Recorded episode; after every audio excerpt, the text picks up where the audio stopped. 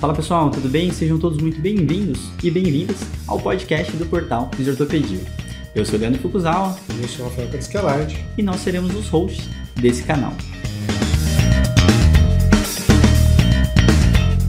Esse canal tem como função ressignificar o papel do fisioterapeuta em tempos modernos. Trazendo novidades toda segunda-feira sobre as temáticas de dor e fisioterapia musculoesquelética.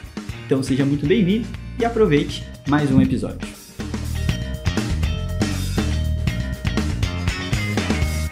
Fala pessoal, tudo bem? Sejam bem-vindos a mais um episódio do podcast do Ortopedia. Hoje estou aqui com Luda Michelis na casa dela, vocês vão entender que é muito a casa dela, e para trazer um pouquinho desse especial FMG aqui para mostrar e divulgar um pouquinho todo o trabalho, toda a produção, que não é pequena, né? Então, Lu, seja bem-vinda à sua própria casa, né? É, e se apresenta para o pessoal aí.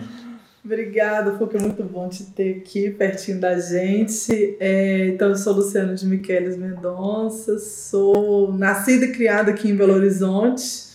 E como o Foucault disse, eu sou filha aqui da UFMG, né? Então, fiz a minha graduação toda aqui na UFMG, fiz a minha especialização em ortopedia e esportes também aqui, mestrado, doutorado também aqui, ambos com a supervisão do professor Sérgio Fonseca e com a orientação do professor Juliano Carino hoje dois colegas de departamento, né? Posso ter esse luxo, né, de falar que sou colega de departamento desse, dessas duas pessoas incríveis. É, então é isso, né? Tô aqui em casa, passei uma temporada é, em Diamantino, fiquei lá por sete anos na UFVJM, uhum. mas desde o ano passado é, estou aqui, né, no departamento de fisioterapia da, da UFMG. Então Muito é bom. Seguimos no papo aí. Lu, uma das grandes referências aí que a gente tem na fisioterapia esportiva, né? Acho que uma das grandes representantes internacionais, que é a parte mais chique, né, Lu? tá, bom trabalho. exato, exato. Em todas as línguas, né? Tava agora no WCPT, depois a gente vai ter um especial desse também. Mas a gente vai falar um pouquinho. Eu queria que você contasse um pouco de como foi toda a sua linha de pesquisa em relação ao esporte, né? Uhum. Então, tua produção do mestrado e doutorado, se ela segue igual hoje, ou se ela foi evoluindo e obviamente amadurecendo, né? É, então assim, a, a, a, assim que eu formei, né, eu, eu, tive o desejo de ir para prática, para clínica, uhum. botar a mão na massa, entender um pouco melhor, né, do que, que esse universo da fisioterapia. E eu sempre quis especificamente a fisioterapia esportiva, né? Então fiz o curso de fisioterapia já pensando em trabalhar no esporte. É, durante a graduação, algumas oportunidades surgiram, né? Então, fiz estágio, por exemplo, no, no América Futebol Clube, né? Um, um, clube aqui de, de Belo Horizonte, né? De futebol, hoje em dia na Série A. Uhum. É, e tive oportunidades é, dentro do LAPREF, que é o Laboratório de Prevenção e Reabilitação de Lesões Esportivas, onde a gente fazia avaliação de equipes esportivas. Então, sempre naquela perspectiva de geralmente ser aquela avaliação pré-temporada, para gerar um relatório com um foco muito em cima de prevenção uhum. de lesão. Então o negócio começou aí, né? Porque a gente sempre com supervisão do professor Sérgio e professor Anderson também, ambos eram coordenadores do laboratório na época, a gente começava também a entender as, as lacunas que tinham nesse processo, né, assim, avaliativo em fisioterapia, com pouca evidência né, em cima uhum. de parâmetros robustos, né, de avaliação e também quando a gente falava de prevenção na época, né, eu formei em 2003, uhum. então 20 anos. Então naquela época era tudo ainda muito a, a, a, o paradigma né, da funcionalidade da nossa profissão estava engatinhando. Sim. Mas o professor Sérgio sempre com aquela visão também, né? Pra frente. então, é, muitos dos meus anseios, assim, na clínica, depois de formada, e sendo fisioterapeuta de equipes esportivas, né? Então, tenho experiência em futebol, no vôlei. Trabalhei aqui no Centro de Treinamento Esportivo também da UFMG, com atletismo, natação, judô, enfim. Uhum. Já passei por várias modalidades. E todas elas têm esse ponto em comum, né? Da dificuldade de parâmetros acurados em termos de avaliação, né? Fora daquela avaliação ortopédica, médica, clássica Sim. que a gente fazia no início né, da fisioterapia. Né? É, da gente tentar entender como quantificar força muscular, mobilidade, uhum. rigidez, função, né? Então, a gente começou muito assim nesse processo de se sentir incomodado com a falta uhum. né, de método robusto porque o método robusto é que não vai dar, nos vai dar aquela informação, né? Que a gente olha para um número assim, acredita naquele Que valor. vai realmente mudar a direção do que a gente vai Exato, fazer. né? aquele parâmetro objetivo que te faz tomar a decisão, Uhum. né, de uma forma segura. E outra história quando a gente fala de prevenção, né? Então, assim, a gente previne alguém que está em risco, né? Que tem Uhum. um- uma maior probabilidade de lesão. Então é algo que ainda existe, né? Um, um- uma, uma- vamos lá, né? Um- uma batalha em termos Sim. assim de, de evidência, porque muitas vezes, dependendo da modalidade esportiva ou do nível do atleta, você consegue identificar alguns parâmetros de risco que não são os mesmos quando você muda o contexto Sim. vai para o alto rendimento, outra modalidade. Então a gente também, certa, de certa forma, ainda está um pouco que engatinhando, talvez começando a andar, a dar os primeiros passos em Uhum. termos de prevenção quando a gente olha para a evidência. Mas então isso sempre me norteou, não só clinicamente nas minhas angústias, Uhum. e acaba que eu peguei isso para poder também desenvolver essa parte né, minha de pesquisadora. Então, hoje em dia, né, assim, desde que eu me entendo por gente né, nesse mundo de pesquisa, o que eu busco identificar são assim, perfis de risco né, de relacionados à lesão e também entender quais intervenções conseguem de fato minimizar né, a probabilidade, risco ou chance, né, enfim, de lesão. Então, acaba que minha linha de pesquisa está dentro de estudos do desempenho funcional humano, né, enfim, mas com essa perspectiva mais do esporte, de entender perfil de risco e de também identificar intervenções que conseguem efetivamente reduzir risco de lesão ou reduzir a severidade Uhum. né, dessa lesão. Perfeito.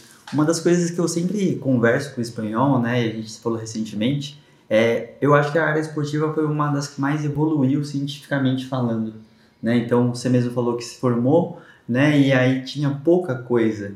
A, a quantidade de produção e amadurecimento, ela, na minha opinião, foi muito robusta, foi muito grande, mas ainda com um distanciamento do, do colocar na prática. Né? Eu acho que os movimentos atuais que a Sonaf tem feito, que vocês têm feito, a representação que você é lá fora, faz com que isso aproxime. Né? Como eh, recentemente dei uma aula, até citei um paper teu, que foi aquele do, da tendinopatia patelar, lá no Minas, do pessoal do vôlei, Sim. um estudo extremamente bonito, né? E ver que tem um ano de acompanhamento, um ano de intervenção.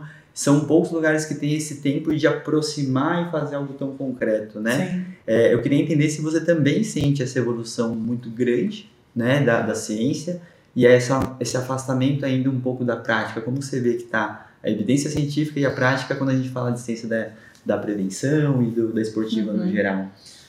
É, acaba que isso que você falou é fato, né? Assim, Uhum. em termos de, de evidência em cima de prevenção, a área esportiva, né? Nem falando só de fisioterapia, né? Mas medicina também, enfim, ela talvez tenha dado um passo à frente, né? Em relação a, a outras áreas. Pelo menos na fisioterapia eu acho que isso é bem claro, né? Quando a Sim. gente compara, por exemplo, a traumato ortopédica, Uhum. né? A pediatria, a gente consegue enxergar que no esporte a gente consegue É, grandeza, encontrar né? alguma grande. evidência Exato. né, que nos direciona. Talvez um dos fatores também que tenha estimulado isso é todo, todo o movimento que o Comitê Olímpico Internacional faz cima de prevenção. né? Então, Uhum. a cada três anos eles têm um congresso, que é o Sim. mundial, né, de, de, de prevenção de lesão e doenças no esporte em Mônaco, né? em Mônaco, né? As últimas edições têm acontecido em Mônaco. Então, assim, é um congresso onde só se fala de prevenção. Então, querendo ou não, se a nossa entidade né, esportiva máxima, né, o Comitê Uhum. Olímpico Internacional, está é, investindo em prevenção e direcionando a importância para isso, acaba sendo um norte, né? Eles, pelo menos para parte dos pesquisadores direcionarem né, essa Uhum. energia para isso. E acaba também que o impacto né, da lesão esportiva para uma equipe onde ali né, roda muito dinheiro, roda muita pressão, né, torcedores sempre em cima do time ali querendo resultado, a paixão né, que o esporte também gera, acaba que essa pressão também talvez direcione muito para esse lado da, de se evitar um problema que para uma equipe esportiva é grave, né, gera um Uhum. impacto importante. Em vários aspectos, né? Não estou falando que é só para a equipe, é para o atleta também, para a família, enfim, né? Então, é, eu acho que são fatores que talvez tenham ajudado a estimular um pouquinho mais essa área no esporte em relação a outras, Uhum. né? Não não tô batendo nenhum martelo Sim, aqui, claro. mas assim, e uma outra coisa bacana também, pelo menos assim, né, da, da, da minha percepção por ter estar tido envolvida na Sonaf, você começa a ter um entendimento do que está acontecendo no Brasil afora, Uhum. em termos, por exemplo, de prevenção, que é o nosso assunto aqui, né? Sim. Desse podcast. E depois, quando eu migrei para a Federação Internacional de Física Esportiva, eu comecei a ter esse olhar global, né? Uhum. Começar a entender como é que acontece isso no mundo, Sim. né? Então, Pra não ficar com a Brasil... síndrome do vira-lata, né? É, a nossa fisioterapia esportiva brasileira, que ela é sensacional. Eu não canso de falar isso. Eu Uhum. morro de orgulho dos fisioterapeutas que a gente tem aqui, né, no Brasil, que trabalham aqui, que trabalham fora, né, enfim. Somos muito competentes na área. Mas é claro que tem diferenças, né, entre as diferentes regiões, países, que vão acabar impactando, né, Uhum. na forma de você entregar a prevenção. Então, existe um certo distanciamento do que a evidência coloca e do que de fato é feito na prática. Mas eu acho que essa distância ela está cada vez menor. Uhum. Eu acho que pelo menos assim, nas grandes equipes esportivas que têm fisioterapeutas esportivos, que tenham esse contato né, de ter especialidade, ter um contato com a rede né, ali toda de networking que a SONAF Uhum. oferece, que a IFISPT, né, que a Federação Internacional oferece, eu acho que acaba ampliando né, o olhar dessa pessoa, acaba você tendo uma troca maior entre os colegas e você também aprende com a experiência do outro. Então acho que essa distância ela tem reduzido, apesar dela ainda existir. Sim. É, no geral ela sempre vai existir de uma certa forma, né? Sim, Acho que sim, sempre teoria é teoria e prática é prática, e até todo mundo ter esse amadurecimento é difícil, sim. né? Ela vem desde a PBE para chegar no que é esportivo, né? Então, é, tem do macro ao micro.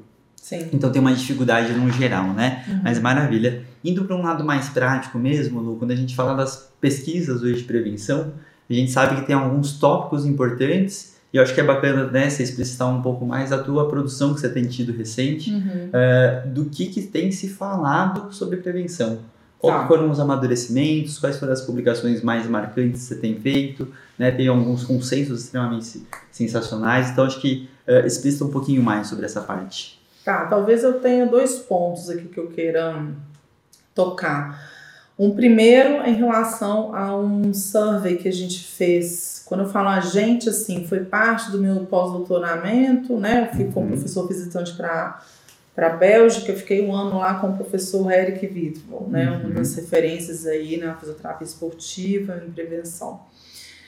É, mas na época eu ainda, era- ainda era docente da UFVJM. Mas quando eu falo a gente, é porque foi um survey que a gente fez ligado à Federação Internacional de Física Esportiva. Legal. Porque a gente quis fazer um survey internacional.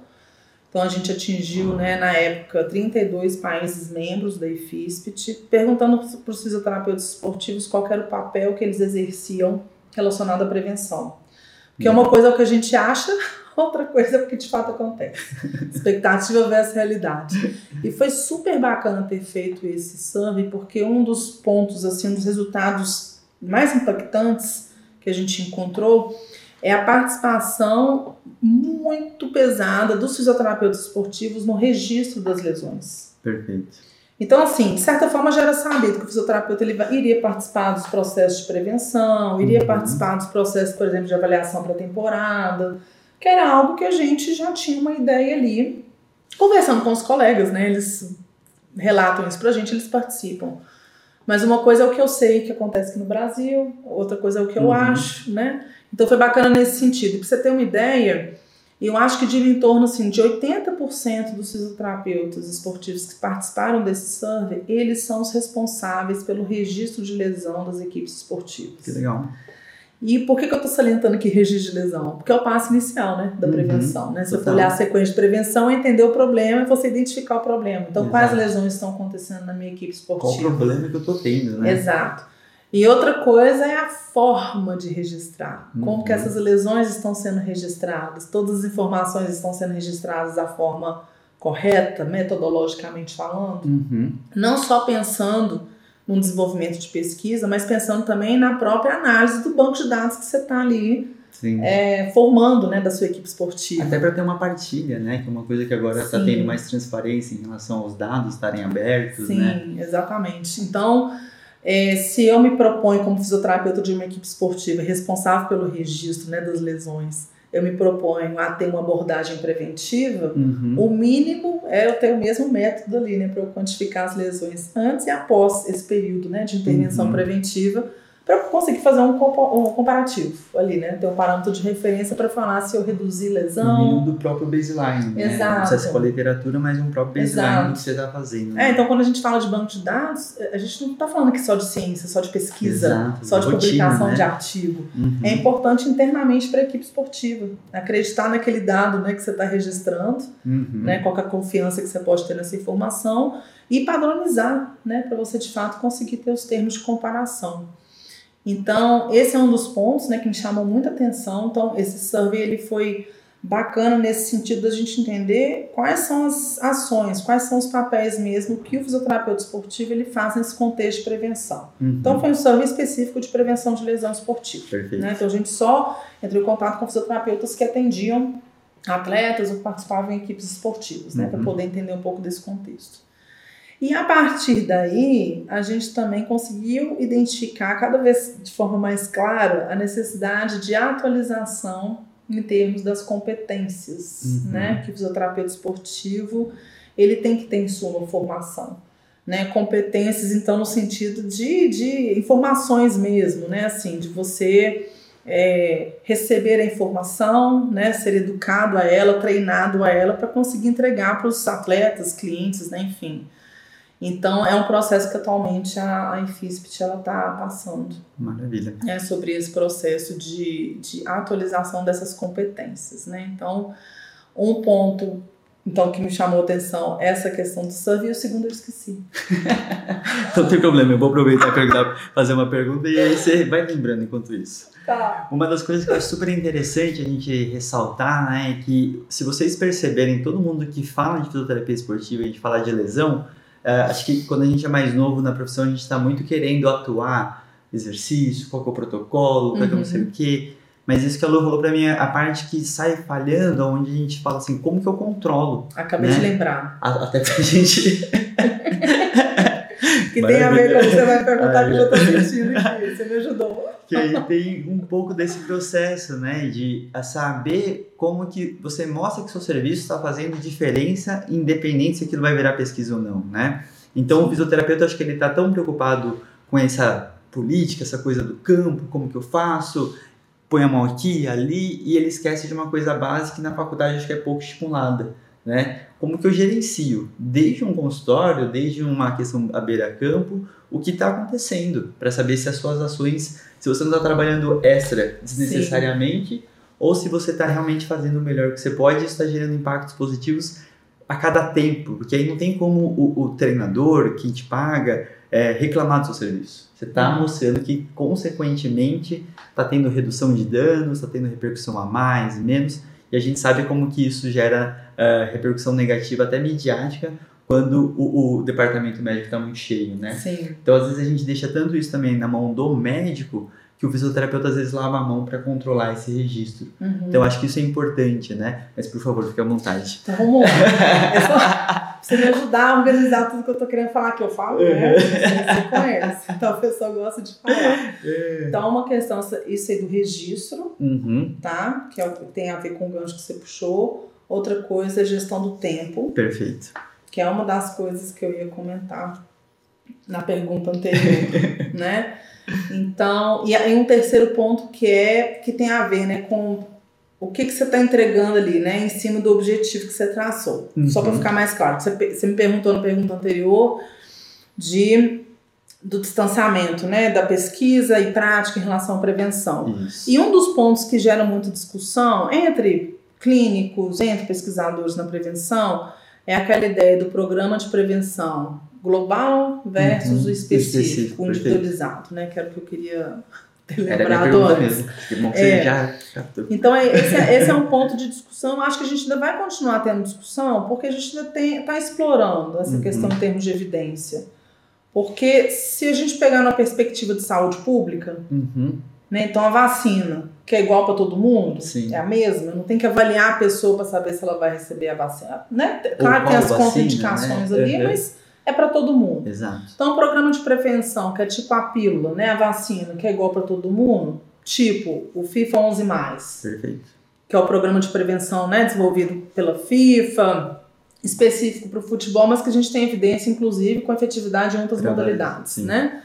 Tudo bem, ali eu não avalio o atleta para saber o que, que ele precisa. Uhum. Você precisa de fortalecer glúteo, você precisa de trabalhar core, você precisa de melhorar a dorsiflexão. Uhum. Todo mundo faz tudo. Então ali é a vacina. Tem o seu efeito, o seu benefício? Tem. E tá claro isso. Só que tem um teto. Uhum. Né? Ele não é bom para todo mundo. Se você é fisioterapeuta lá do Cristiano Ronaldo, você quer melhorar o desempenho dele, você vai avaliar o Cristiano Ronaldo. Eu vou Sim. avaliar o Cristiano Ronaldo para entender especificamente qual parâmetro ele, que ele, ele precisa. Né? Então que não é é que né? é, não é que eu não vou fazer o FIFA 11 mais. Ele pode utilizar na rotina de aquecimento dele junto com a equipe, não tem problema. Mas eu vou tentar também ser específica. Uhum. Então, assim, tem evidência para prevenção nessa perspectiva mais global, surtindo efeito? Sim, tem. Uhum. Mas quando você olha as publicações, é mais relacionado aos atletas jovens, Uhum. né? É, então, não estou falando de atletas de elite. Quando você vai para elite, o que a evidência tem mostrado é um efeito interessante em cima de é, exercícios preventivos, né, ou programas de prevenção mais específicos, que eles chamam dos tailored Sim. programs, né? Então, os programas mais individualizados. E aí, quando a gente começa essa conversa, talvez os fisioterapeutas esportivos que trabalham em equipe esportiva comecem a se contorcer porque pensa no tempo. Eu não vou ter É. tempo, Luciana, sua louca, de ficar lá, atleta por atleta. Tal. Não tô falando que você vai ter que gastar o triplo, o quádruplo do tempo que você já gasta com prevenção. A questão é, se você gasta um tempo ali da sua rotina para fazer uma avaliação pré-temporada, por exemplo, Uhum. onde você tem informações específicas de cada um dos seus atletas, a ideia seria você separar esse grupo, esse grande grupo, em pequenos grupos, em subgrupos, né? Sim. Então eu vou ter aqueles atletas que no parâmetro, por exemplo, de mobilidade, né, de tornozelo, força muscular e core, eles estão ok, eles vão só manter. Então vão Uhum. trabalhar junto com preparação física mais do que com você, fisioterapeuta Uhum. né? Então não estou adicionando nada ao seu tempo. Mas vai ter aquele atleta que vai precisar da sua mão ali para ajudar a ganhar uma DM de dorso, que vai precisar da sua mão ali para fazer um ajuste na rigidez de quadril, Uhum. né? Ou trabalho específico ali funcional para o glúteo entrar mais naquela tarefa, naquela angulação de agachamento que você precisa para a tarefa esportiva Uhum. que às vezes precisa do nosso olhar, da nossa presença ali, da nossa supervisão, junto à preparação física, né? Todo mundo trabalhando junto, para você conseguir esse resultado, né? Mais específico. Então, a gestão do tempo, Uhum. que seria o segundo assunto, ela tem a ver com isso também. Eu entendo o desafio, né? Inclusive, uma das no survey né, que a gente fez, a gente perguntou sobre barreiras também relacionadas a a barreira que te impede a fazer uma programa, a fazer a prevenção, né? Seja, por exemplo, barreiras para registrar a lesão, Uhum. barreiras para planejar e organizar o programa de prevenção, barreiras para implementar um programa de prevenção. A gente perguntou. Uhum. E de forma recorrente, falta de tempo do fisioterapeuta e do atleta vinham sempre nas respostas, independente de qual fase da, da prevenção, entendeu? Desde o registro de Uhum. lesão até o final. Então, falta de tempo, gente, é algo que está todo mundo reclamando e falando sobre, né? Sim. O tempo é algo precioso. Então, a gestão do tempo é algo também que entra nessa equação, é claro. Eu não estou aqui no mundo, né? Alice no País das Maravilhas, Poliana, achando que tudo tem que fazer fluir lindo, maravilhosamente. Mas pelo menos assim, tentar administrar o seu tempo com as suas prioridades, Uhum. né? E se eu tenho um atleta ali de elite, que é a- o, o personagem ali talvez central, às vezes eu tenho ali dois ou três jogadores que se a equipe perder, quase que desmonta ela toda. Você tem que ter um olhar Você especial. saber ali. para quem que você vai concentrar aquela- aquele pouco tempo que você teria É, a mais. Em Né? qual ponto da temporada, dependendo se esse Uhum. atleta tá voltando de lesão, se não tá. Então, assim, são várias, várias, vários fatores Uhum. para tomar essa decisão. Então, eu poderia dar vários exemplos aqui. Mas eu, eu entendo o desafio. Uhum. Mas a gente sempre tem que querer ser o melhor. Essa, essa resposta é muito bacana, Luiz, e ela me leva para uma outra situação que eu não sei se vocês perguntaram, porque eu acho que para acontecer isso da forma que a gente está falando, mais do que só tempo, é a questão do planejamento de curto, médio e longo Isso. prazo, né? Então, ah, o atleta, ele, o atleta não, o fisioterapeuta, ele tem que saber que dentro de todos esses processos que ele vai ter que elaborar, ele tem que entender que a literatura já vai trazer algumas coisas prontas, Uhum. onde é o ponto de partida Sim. dele, porque não tem como você chegar num clube e você já conhecer o clube, né? Uhum. Aí você já está partindo de um pressuposto que já é inadequado, né? Então você precisa conseguir chegar, entender, para depois você começar a entender o que fazer de forma individualizada. Então vamos pensar, né? Exemplificando, colocando uma prática. Entrou num clube, você já tem um protocolo como o FIFA Eleven Plus, você já sabe que você pode utilizar aquilo que ele tem uma certa efetividade. Sim. Bacana. Conforme você vai conseguindo ter registros e vai entendendo cada vez melhor, o seu planejamento vai ficando cada vez mais afunilado Sim. para você conseguir mostrar uma continuidade do seu trabalho. Porque eu acho que na hora que a gente fala de prevenção, prevenção não é ausência de lesão, né? Porque nunca você vai conseguir zerar. Sim. Então, a- a- quando eu conheci o, o, o fluxograma lá do Van- Merlen, ele teve muito essa questão do tipo, é um trabalho para sempre. Sim. Ponto. E um trabalho Né? que envolve pessoas. Você não consegue fazer prevenção sozinho, né? Nos seus Exato. atletas. Então, se você não tem essa, essa maturidade de entender que é um trabalho contínuo, com sempre pequenos ajustes, que a temporada vai trazer particularidade, a, a, a pré-temporada vai trazer outras, e qual que é o ciclo anual, né? E, e que vai rodar jogadores também, cada vez mais se roda, Sim, né? Sim. Você não consegue normalizar nunca o que está acontecendo e você sempre acha que está tendo muito problema. Sim. E aí, se você não consegue mostrar para a pessoa, pro, pro, pro técnico, pro diretor, que aquilo tá numa normalidade, você não consegue também impactar de uma forma positiva, né? É. Vocês chegaram a perguntar alguma coisa relacionada a esse planejamento mais macro, mais estratégico? Não. Uhum. A gente não perguntou porque também um do- dos fatores limitantes para o número de respondentes de qualquer survey é a extensão desse survey, Exato. né? e aí tem que Então tem que ser algo- né? Relativamente curto, mas que Uhum. englobe pelo menos o principal ali que você quer né, Exato, perguntar. exato. Mas isso que você está falando tem muito a ver com a questão de registro, que é um ponto que você trouxe Uhum. lá atrás, e com você mostrar resultado, Uhum. né? Então, a mesma perspectiva da, da reabilitação, né? Se você se coloca no papel de paciente, você quer ver o profissional falando para você assim, ah, eu acho que você melhorou. Ou você quer que ele te mostre um gráfico mostrando a sua evolução, e tá ali Uhum. ó, uma informação objetiva, robusta, mostrando a sua evolução.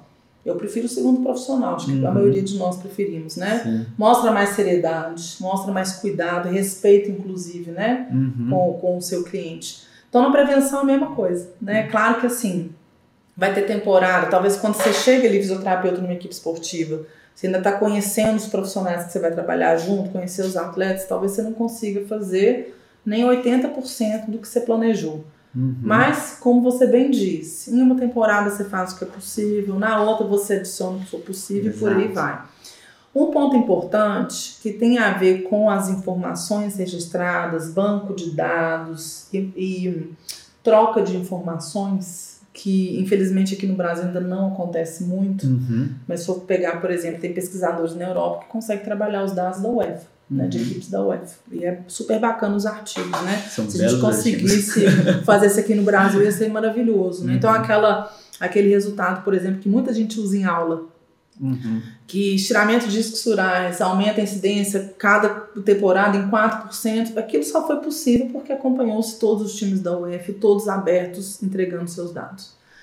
Mas, né, fechando parênteses, né? Então, assim, é, o treinamento da equipe, você entender o que é possível você fazer sozinho, que você precisa da ajuda do outro Uhum. e até uma ajuda externa, eu acho que é importante. É uma análise que tem que ser feita, inclusive, a curto, médio e longo prazo. Sim, perfeito. né? Então, você não vai conseguir sozinho avaliar com, em um tempo né, bacana 50 atletas, Uhum. 100 atletas. Então, lá no Minas Tênis Clube, a Natália lidava com mil atletas. E os nossos coletas de mestrado e doutorado, tanto meu quanto dela, foram lá em cima de dados né, do Minas Tênis Clube, do SADA, né, do Mackenzie, Uhum. enfim. Então, as equipes esportivas elas têm um período restrito ali, né, de avaliação, porque tem que começar a treinar Exato. para lidar com os jogos aí da temporada. Então, o fator tempo é importante, mas você tem que também ter a inteligência de assumir que você não vai conseguir fazer sozinho Uhum. e recrutar uma equipe. Uhum. Então, no primeiro momento, você vai ter que gastar uma energia treinando essa equipe. Talvez no segundo momento você gaste menos energia para isso, mas a equipe está rodando ali e você está direcionando seu tempo para outra coisa. Uhum. Você não vai estar tá deixando de fazer um trabalho registrando informações e esse registro que vai ser importante para você depois mostrar os resultados Uhum. para os gerentes dessa equipe, né, para os seus chefes, para mostrar não só a importância do seu trabalho, mas a importância de tudo que está sendo feito com a equipe esportiva, todos ali juntos, engajados, cumprindo os objetivos que vocês traçaram lá, né, no Uhum. início. Então, numa perspectiva de prevenção de lesão, você quer que chegar no final da temporada e mostrar, né, que eu tive uma redução da incidência de lesão, talvez isso aconteça, talvez não. Uhum. Mas pelo menos o que tem que acontecer é uma redução da severidade. Então, uma redução do tempo de afastamento desses atletas, Uhum. que é um indexador importante em epidemiologia, que nem todos os artigos de prevenção eles Trazem, né? acabam computando essa informação.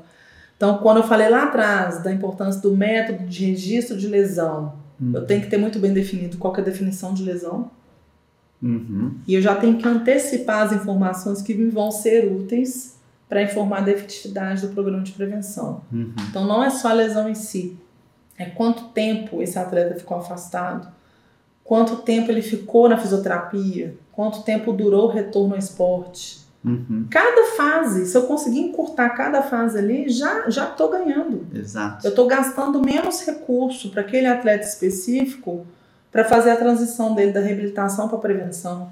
Então, se eu estou reduzindo isso, eu estou economizando Uhum. que é uma outra informação que a gente tem que começar a usar com inteligência quando a gente fala dos nossos serviços né, oferecidos em fisioterapia. Então, na perspectiva de prevenção, a gente consegue fazer a equipe economizar dinheiro. Perfeito. Hoje em dia, né, quem que não quer economizar? Mas não é nem assim, é, muitas vezes, vou fazer o link com a falta de tempo. Uhum. Fiz o reclama da falta de tempo. Então seria bom ter mais profissionais. Então, uma vez que você fala com o gerente, o gerente, na temporada economizei tantos milhões de euros, tá? E aí, será que essa grana que a gente está economizando, com esse ótimo trabalho que a equipe toda está fazendo, não pode reverter em uma contratação para a gente aumentar o plantel? E mostrar o que, que essa pessoa poderia repercutir a mais ainda. né? Exato. Se ele, Então é porque ele tudo pode pensar, projeção, se já tá número. fazendo, né? Continua aí. Projeção, gráfico, você mostra, se a gente tiver mais duas pessoas na nossa equipe, a gente vai economizar mais isso, a gente vai conseguir Uhum. adicionar essa ação aqui, vamos conseguir contemplar o futebol feminino, né? Uhum. Então, Muito é bacana. isso. E uma das coisas que eu acho que é legal falar disso, né? Que eu acho que quando a gente fala da- das ações de prevenção, é, é chegar em mais pessoas, que é a implementação de- dessas mudanças que vocês querem ver. E aí eu queria saber o que, que tem sido planejado para implementar, né? Porque uma coisa é a publicação, a gente sabe que a publicação não impacta todo mundo que precisa e quem Uhum. está na beira-campo, né? O que, que tem sido proposto aí para implementar cada vez melhor isso? Né? Então já está, levantamos o problema, né? Como que a gente resolve agora? O que, que tem feito aí para disseminar, implementar mais esses conceitos de prevenção na prática? Olha, assim, uma coisa que eu acho que é claro para todo mundo que está engajado na prevenção, que costuma ler artigos, Uhum. é que quanto mais cedo você começar a educar o atleta, melhor. Certo. Então, se a gente começar desde a criancinha lá que começa a praticar atividade esportiva, vamos pensar em ambiente escolar, né? nem se fala disso direito, Sim. né? em ambiente escolar. Mas eu estou pensando aqui antes da especialização no esporte. Uhum. Tá? Se a gente começar lá do iniciozinho, educando essas crianças sobre a importância de cuidar do próprio corpo, a gente já vai ganhar muito. Uhum. Porque a gente vai ter que gastar menos energia com a adesão né, desses atletas quando já Conscientização, adultos. É. Então não vou ter que gastar energia ali com o técnico, puxando a orelha de atleta, porque Uhum. tem que fazer a prevenção, porque é obrigação, senão vai pro banco. A gente sairia dessa história Uhum. porque cada atleta ali vai ter o senso ali de responsabilidade, de como é importante isso, e faz parte da vida de atleta. Escolheu Uhum. ser atleta, faz parte do pacote. Sim. Né?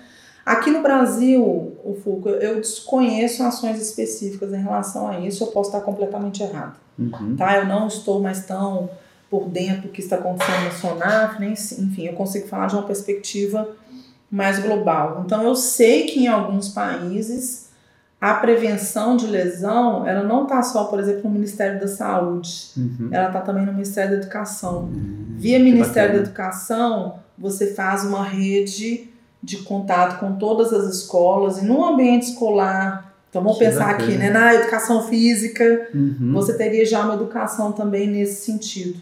Então vamos fazer esse exercício aqui de aquecimento antes do, da queimada, Uhum. né? Que a gente jogava muito na Sim. época da educação física.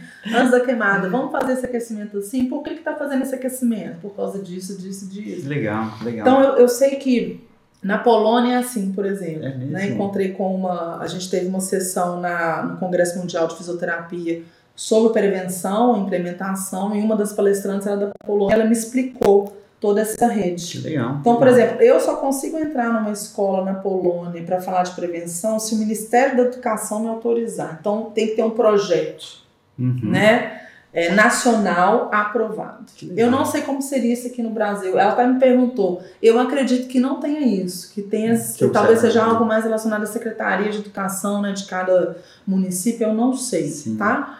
Mas eu achei uma perspectiva bacana. É claro que tem a burocracia de Uhum. ter que ter a aprovação desse plano primeiro, mas uma vez aprovado, a coisa já roda meio que automaticamente, né? Então eu achei bacana. Uhum. É uma área que a gente poderia atuar, né, de uma forma Totalmente. mais consistente. Não estou falando que é só na perspectiva da fisioterapia esportiva, né? Uhum. Mas enfim, se eu pensar na parte ergonômica dessas crianças Sim. sentadas na carteira o dia inteiro, né? Crianças, adolescentes, enfim.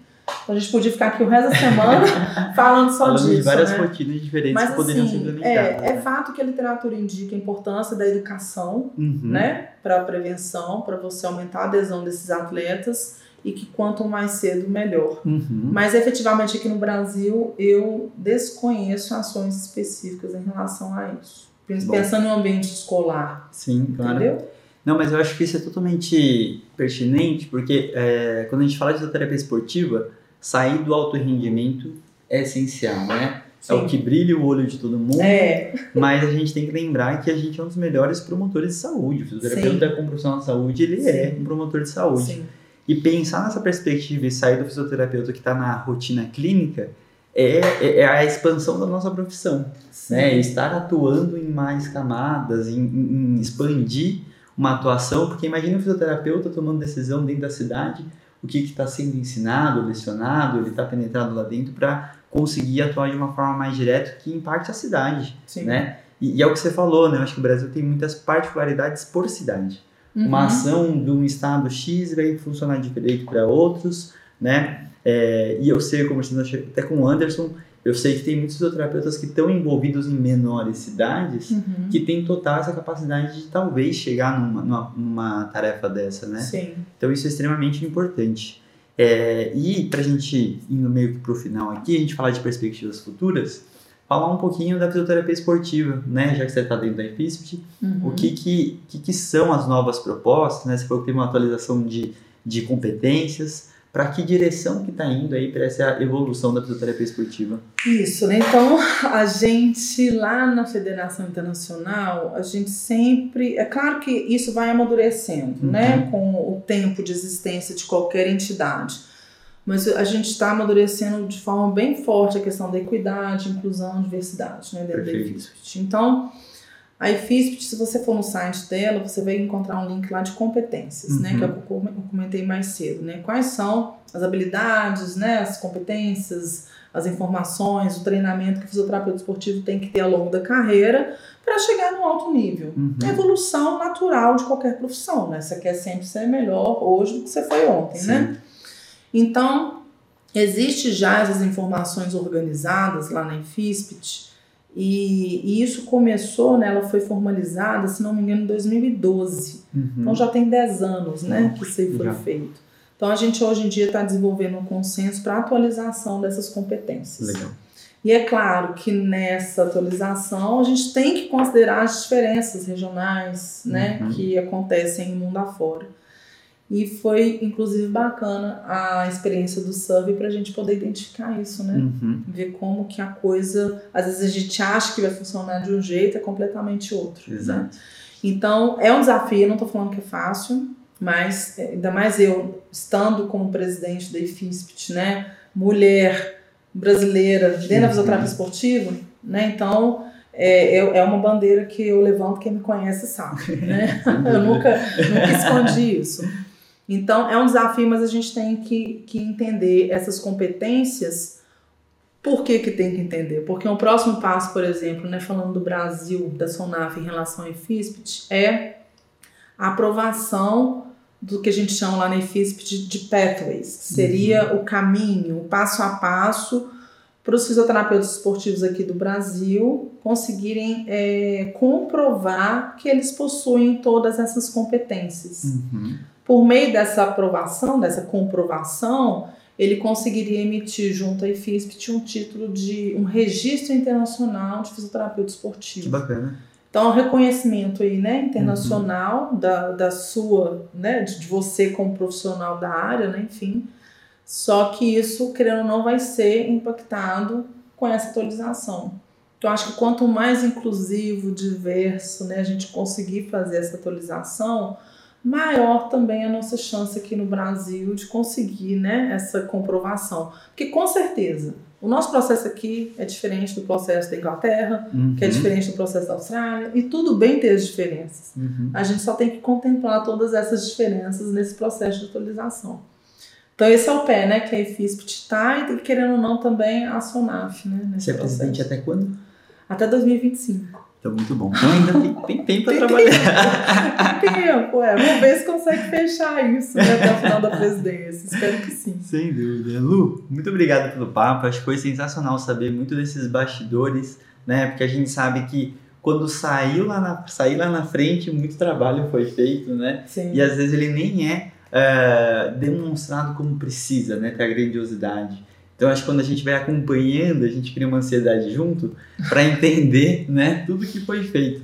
Né? Então eu queria parabenizar, né, e agradecer toda a representação que você tem pro pro Brasil, né, lá fora, tá fazendo um trabalho sensacional. Obrigada. E saber que a gente tem uma fisioterapeuta extremamente competente aqui para ajudar todo mundo, né? Ah, então, obrigada. a Lu vai estar com a gente também na pós-fisioterapia esportiva, né? Bom. Então, sabem que a gente está respaldado pela presidente. oh meu Deus, o peso, tô sentindo peso aqui. Bom, acho que é isso. Se quiser alguma palavra final, fica à vontade. Não, só agradecer sempre, né? É muito bom trocar ideias com pessoas, né? Uhum. Com, competentes e com a mente aberta, né? Porque é isso, a gente sempre tem que tentar evoluir, né? E para Uhum. evoluir a gente pode estar rígido ali, fechado, né? Em, Exato. uma, em um só caminho, né? A gente tem que sempre trocar ideia para crescer juntos, né? Então acho muito importante ter esses momentos aqui com você. Agradeço sempre né, o convite, a oportunidade e estou à disposição, né? Quem quiser entrar em contato, entender um pouco mais desse cenário da fisioterapia esportiva, parte política, pesquisa, enfim, estou à disposição. Maravilha. Então, pessoal, espero que vocês tenham gostado. Não esqueçam de curtir, compartilhar. Vejam todas as pesquisas, vou deixar uma lista de artigos aí da Lu. Então, acompanhem ela e todo o processo da IFISP aí que está acontecendo devagarzinho, tá bom? Sei. Então, pessoal, valeu. Até o próximo episódio. Tchau, tchau. Tchau.